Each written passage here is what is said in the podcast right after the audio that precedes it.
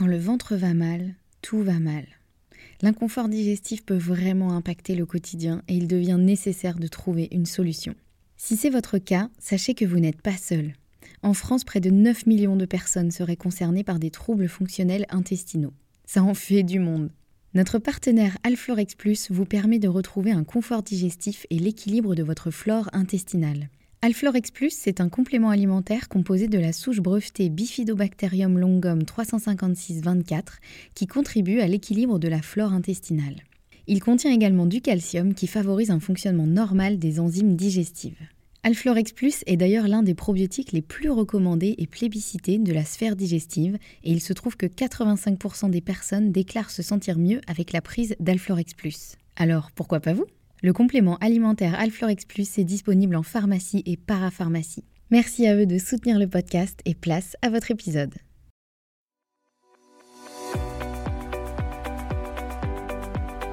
Bonjour et bienvenue dans le podcast Bien dans mon ventre. Je suis Anne-Sophie Pasquet, je suis naturopathe et formée à la micronutrition et absolument passionnée de santé naturelle. Il y a quelques années, j'avais une digestion très compliquée et j'avais constamment mal au ventre. C'est à ce moment-là que j'ai commencé à m'intéresser à la santé naturelle et à modifier mon alimentation et mon hygiène de vie et ça a complètement transformé ma digestion et ma vie au global. J'ai alors décidé de me spécialiser dans le domaine du digestif, de l'alimentation et du microbiote pour pouvoir aider les autres à retrouver un ventre serein. Et je forme aujourd'hui également les naturopathes, nutritionnistes et autres professionnels de santé à la prise en charge des troubles digestifs.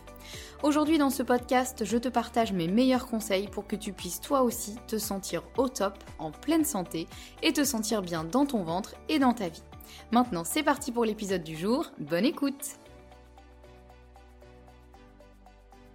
Bonjour et bienvenue dans ce nouvel épisode. On se retrouve aujourd'hui avec l'épisode 84 dans lequel nous allons parler de transit et de pourquoi il est important de s'occuper de son transit. Je voulais faire un épisode sur ça parce que je trouve qu'on a tendance à trop sous-estimer un transit déséquilibré alors qu'il est quand même déjà révélateur du fait qu'il y a un souci au niveau intestinal et au niveau du microbiote et en plus de ça il peut devenir presque problématique quand ça devient trop déséquilibré et donc je vais vous expliquer pourquoi dans cet épisode. Et vous allez peut-être entendre mon chat ronronner dans le micro, puisque comme d'habitude, quand j'enregistre un podcast, elle n'est jamais très loin. Alors, qu'est-ce que je veux dire par le fait de s'occuper de son transit? Déjà, on va peut-être revenir sur qu'est-ce qu'un bon transit finalement, parce que c'est quand même quelque chose où on n'est peut-être pas tous d'accord et surtout on n'a peut-être pas tous les mêmes infos. Parce que moi, ça m'arrive par exemple en consultation de demander aux gens comment ça va le transit. Au début, je commence toujours comme ça, de manière assez large. Et souvent, les personnes me disent Ouais, ça va. Et sauf qu'en fait, quand je creuse, je me rends compte que la personne ne va aux toilettes que tous les trois jours, par exemple, ou qu'elle y va cinq fois par jour. Donc finalement, qu'est-ce qu'un bon transit? C'est une bonne question et je vais juste vous donner une définition qui n'est peut-être pas forcément la définition qui convient à tout le monde, mais qui est en tout cas une définition, moi, que j'ai commencé à, apprendre euh, dans mon cursus de naturopathie et que pour le coup, je trouve quand même assez pertinente et, par rapport à mon expérience maintenant euh, avec mes consultations, etc., et à tout ce que j'ai appris, ça me paraît quand même assez pertinent. Pour moi, alors idéalement, dans l'idéal du l'idéal, il faudrait être un petit peu comme les canards. Vous voyez, c'est-à-dire qu'il faudrait que à chaque fois qu'on mange euh, quelque chose, alors quand je dis quelque chose, c'est un repas quand même conséquent, hein, pas forcément un, petit un petit encas, mais en tout cas, quand on mange un repas, normalement, eh bien, on devrait ensuite aller aux toilettes et évacuer les selles, puisque le fait de manger, ça, euh, comment dire, stimule le péristaltisme intestinal, c'est-à-dire ça stimule le mouvement des intestins. Et normalement, bah, on devrait faire de la place pour le, nouveau bol alimentaire qui vient d'arriver. Bon, ça, c'est euh, un peu, euh, j'ai envie de dire, dans l'idéal de l'idéal. Ça reste quand même assez rare. Et c'est pas grave si c'est pas le cas. Euh, voilà, on va dire que on va, on va résumer du coup un transit idéal sur au moins une selle par jour. Et surtout, il faut aussi s'intéresser à la consistance des selles. Je ne sais pas si vous avez déjà vu, je pense que vous l'avez déjà vu, cette fameuse échelle de Bristol, qui est un, espèce de euh, tableau avec euh, différentes photos euh, ou dessins de selles différentes, donc différents cacas avec des textures différentes. Et à côté, un petit peu, une, du coup, un numéro ou, et une annotation qui explique un petit peu à quoi peut être due cette consistance. Idéalement, il faut donc se retrouver au milieu de cette chaîne, de, cette, pardon, de cette échelle de Bristol. Et donc il faudrait que les selles soient bien moulées sans être ni trop dures ni trop molles et euh, d'une longueur, je crois que ça va même jusque dans le détail, d'une longueur de 15 à 20 cm, je crois, un truc comme ça, euh, qui doit rester normalement en un morceau, qui ne doit pas flotter, parce que ça peut aussi donner une indication, etc. etc. En gros, c'est un peu ça. Donc on va se mettre d'accord, on va dire qu'effectivement, un transit idéal, ce serait au moins une selle par jour, pas trop difficile à évacuer, de consistance euh, moyenne, normale, j'ai envie de dire. Bon, après, c'est normal, il faut peut-être le définir, donc par rapport à ce que je viens de dire juste avant. Et voilà, globalement. Donc ça, si vous, êtes, si vous arrivez à ça, franchement, c'est déjà pas mal. Aujourd'hui, je sais qu'en tout cas, moi, ce que je vois en consultation, c'est rarement le cas euh, des personnes. Alors, si vous y allez un peu plus souvent, euh, mais que euh, les selles sont de, de consistance qui vous semble normale, que c'est pas dur à évacuer, qu'il n'y a pas d'autres symptômes digestifs, c'est très bien aussi. Hein. voilà, il n'y a pas de souci. Vous dites pas, ah, mais moi, j'y vais deux, deux, fois par jour, du coup, je dois avoir un problème.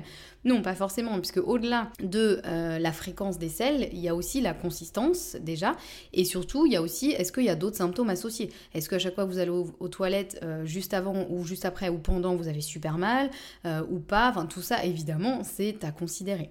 Donc voilà, maintenant qu'on s'est à peu près mis d'accord sur qu'est-ce qu'un transit un peu normal, on va parler justement bah, des transits perturbés. Donc soit du côté de la constipation, alors pareil, pour la constipation, il y a un peu plusieurs définitions différentes, etc. Moi, je considère que Bon, une personne qui va aux toilettes tous les deux jours, mais de manière super régulière, c'est-à-dire que c'est vraiment tous les deux jours, il euh, n'y a euh, aucune variation, ça se passe très bien, bon, ok, parce qu'il faut aussi mettre en, en, lien avec ce que la personne mange, les quantités qu'elle mange, son rythme de vie, son hygiène de vie, etc. Bon, je me dis jusqu'à deux jours, c'est ok. En revanche, euh, au-delà de deux jours, et encore, hein, normalement, tous les deux jours, on considère que selon, encore une fois, selon le point de vue duquel on se place, on peut considérer que c'est de la constipation. Là, ce dont je vais parler, c'est, on va dire, aller tous les trois jours. Et encore, pareil, il faut voir les symptômes qui sont éventuellement associés, bien sûr.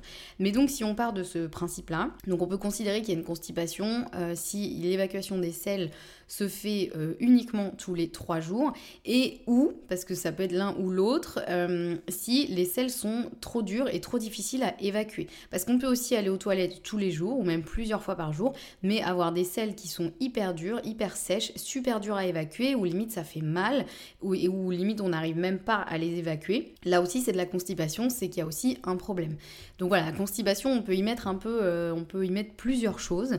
Euh, et il faut bien sûr adapter en fonction de la situation de la personne, des symptômes de la personne, etc. Si on passe plus du côté de la diarrhée, là ce sera euh, plus, euh, ce sera à la fois en termes de fréquence, mais aussi en termes de, consistance des selles. Parce qu'une personne qui va trois fois aux toilettes par jour, mais avec des selles tout à fait normales, bien moulées, qui ne sont pas difficiles à évacuer, etc.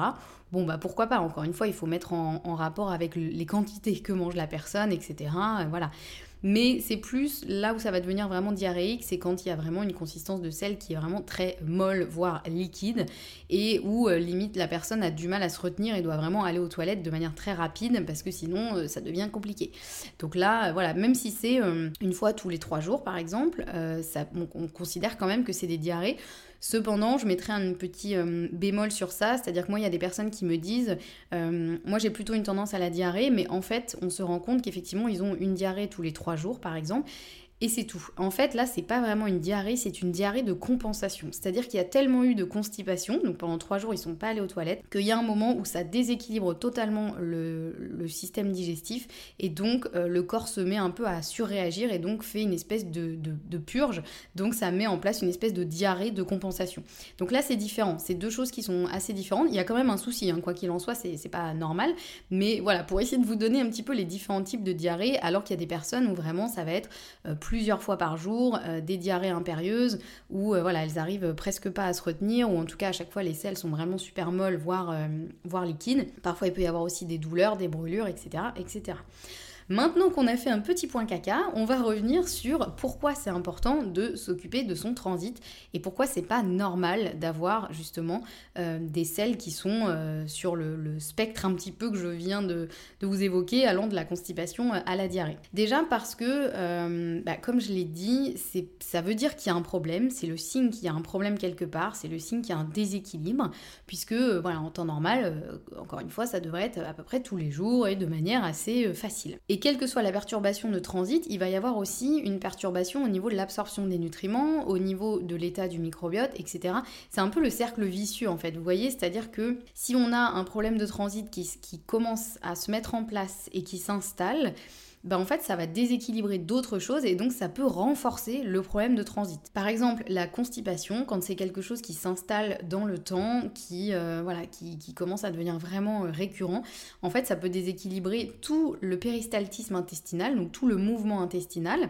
Ça peut aussi perturber euh, l'équilibre du microbiote parce que du coup le fait qu'il y ait une stagnation des sels, donc il y ait une stagnation des déchets, ça peut perturber tout à fait l'équilibre du microbiote. Et puis ça va aussi perturber bah, l'absorption des nutriments, etc.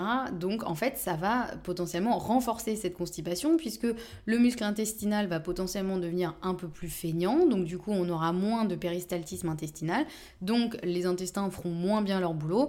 Donc on sera plus constipé, etc. etc. C'est un peu le, cercle vicieux. Et puis euh, surtout la constipation, c'est vraiment quelque chose à éviter parce que pour, pour deux raisons, j'ai envie de dire, même si c'est pas les seules, mais les deux raisons là qui vont le plus nous intéresser. La première, c'est que déjà, effectivement, ça fait une stagnation des déchets. Donc c'est comme si vous ne sortiez pas les poubelles de chez vous alors qu'elles sont pleines. Vous imaginez bien que si vous laissez les poubelles pleines chez vous pendant plusieurs jours, ça va pas très bien se passer. Que ce soit en termes d'odeur, en termes de potentiellement prolifération de petits insectes ou de petits animaux qui vont venir euh, euh, vivre un peu euh, et, proliférer dans vos poubelles et, et, ça va pas être agréable du tout. Bah, c'est un peu pareil avec votre intestin en fait. L'intestin il est là pour évacuer les déchets. Hein, c'est l'un de, ses rôles. Hein, c'est ce qu'on appelle un émonctoire. Donc c'est une porte de sortie des déchets. Or s'il y a une constipation, bah, les déchets ils stagnent. Et donc s'il stagne, et eh ben, potentiellement il y a, une, partie des déchets qui va devenir un peu plus euh, problématique parce que peut-être qu'il y a une partie des déchets qui va repasser dans la circulation sanguine alors qu'ils auraient dû euh, être évacués. Euh, même par exemple au niveau hormonal, une partie des œstrogènes est évacuée dans les selles, sauf que si on est constipé, si ça stagne et si en plus on a un déséquilibre du microbiote, bah, une partie de ces oestrogènes, qui normalement étaient euh, finalement en fin de vie et étaient considérés comme des déchets, risquent de repartir dans la circulation sanguine et d'être réutilisés alors que normalement ils auraient dû être évacués. Donc là je vous donne juste un exemple comme ça de l'impact que ça peut avoir au niveau hormonal, mais il faut savoir que ça peut être le cas pour plein de choses. Donc c'est important quand même de sortir ces poubelles, c'est important d'évacuer ces déchets, et le deuxième point qui nous intéresse ici, c'est que la constipation, en fait, ça a tendance à favoriser des bactéries qu'on appelle pro-inflammatoires, qui vont en fait justement un peu se nourrir de, ces fameux déchets qui stagnent, qui vont... Ça va aussi modifier potentiellement un peu le, pH euh, de l'intestin, etc. Ça va modifier vraiment l'environnement dans lequel euh, évoluent les bactéries. Et donc ça a tendance en général à favoriser des bactéries pro-inflammatoires.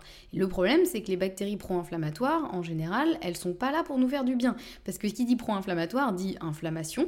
Donc plus il y a inflammation, même si c'est une micro-inflammation au niveau de la muqueuse intestinale, eh bien ça va aussi perturber le fonctionnement de l'intestin, le microbiote, etc. Et c'est un peu encore une fois le cercle vicieux ou la porte ouverte à de nouveaux euh, désagréments.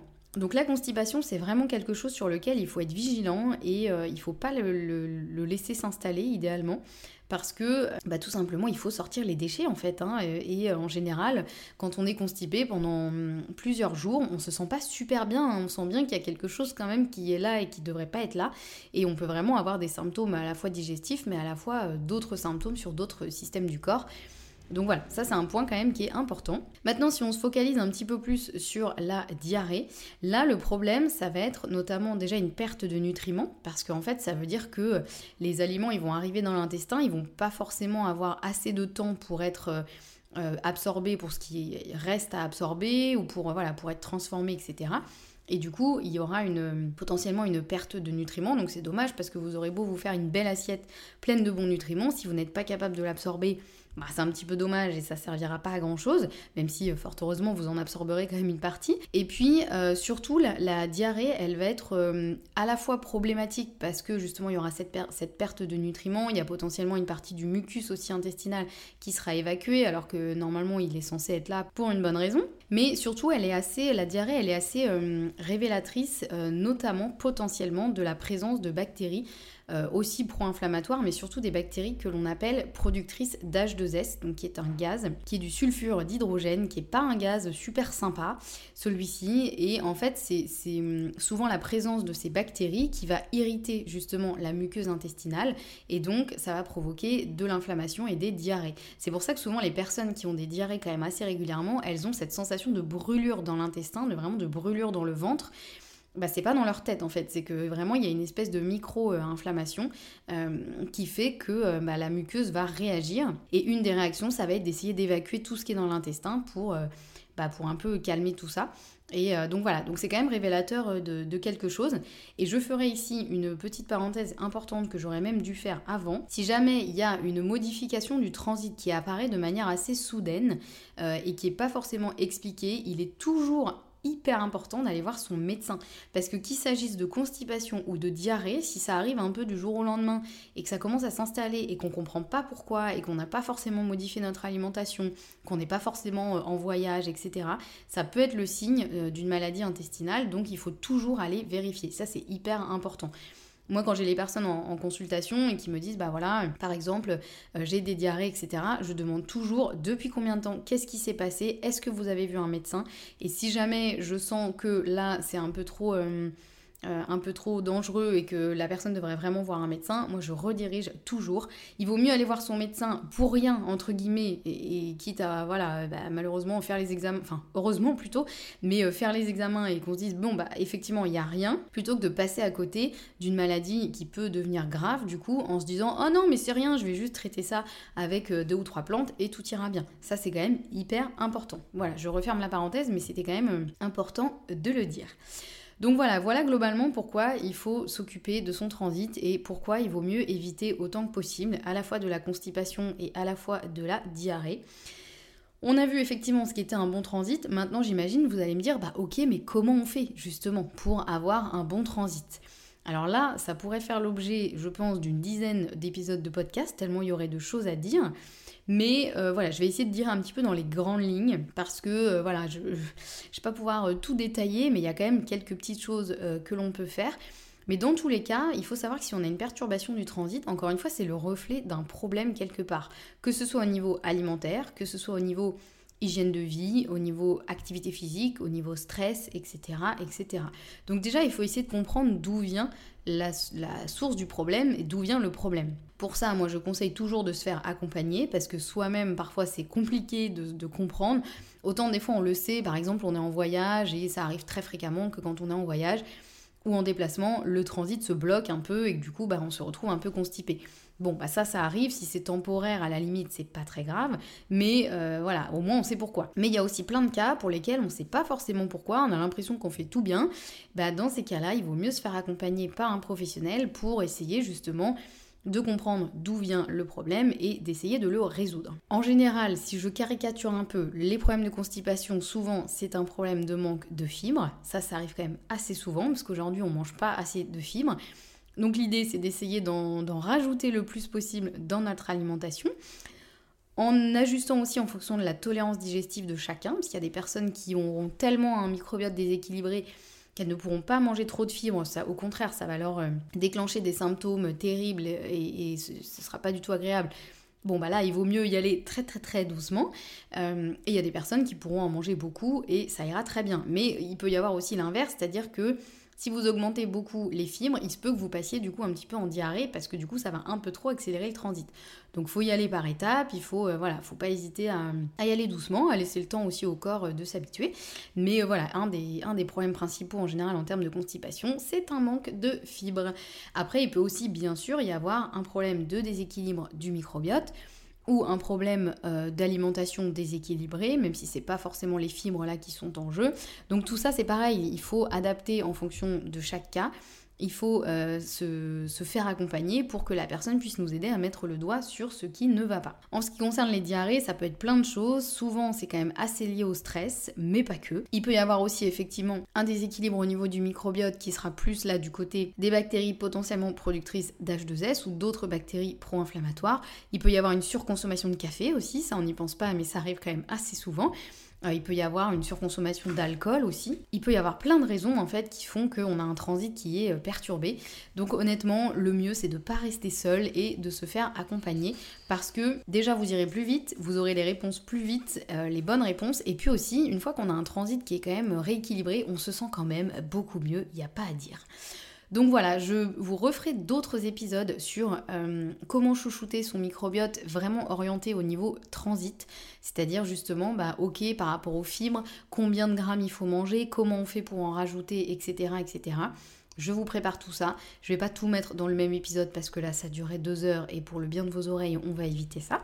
Mais en tout cas j'espère que cet épisode aura pu vous éclairer un petit peu sur bah, qu'est-ce qu'un bon transit, qu'est-ce que euh, de la constipation et de la diarrhée et surtout bah, pourquoi c'est important de s'en occuper euh, et, comment évaluer un petit peu si on a un transit qui est convenable ou pas. Je m'arrête là pour cet épisode aujourd'hui. Rappelez-vous que si vous aimez le podcast, merci de me laisser une note sur votre plateforme d'écoute préférée si c'est Apple Podcast, c'est encore mieux puisque c'est vraiment là que le podcast peut être le plus diffusé au plus grand nombre. Donc merci vraiment à celles et ceux qui prendront le temps de le faire.